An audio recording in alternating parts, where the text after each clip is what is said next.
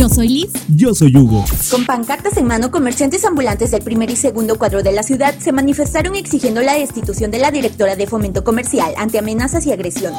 Fue detectado un desvío de al menos 25 millones de pesos y daño patrimonial aún incuantificable por parte del anterior ayuntamiento, hecho que fue turnado a la Auditoría Superior del Estado, así como ocho denuncias más. Padres de familia de la unidad educativa Porfirio Morales se manifestaron acusando violencia, amenazas y cobros excesivos en el plantel, situación ante la que los directivos no han respondido. Los robos en el municipio no han dado tregua. Hasta ahora se reportan tres en escuelas de la ciudad durante este periodo vacacional, llevándose los ladrones computadoras y otro equipo de tecnología. Dengue, viruela símica y un exhorto del Congreso del Estado a los 217 municipios sobre la hepatitis B en niños fueron los temas que se abordaron en la reciente creación del Comité Municipal de Salud. El Centro de Asistencia Infantil Comunitario de Tehuacán tiene inscripciones abiertas hasta el 29 de agosto, periodo en el que esperan recibir a 800 menores en turnos matutino y vespertino con cuota mensual de 70 pesos.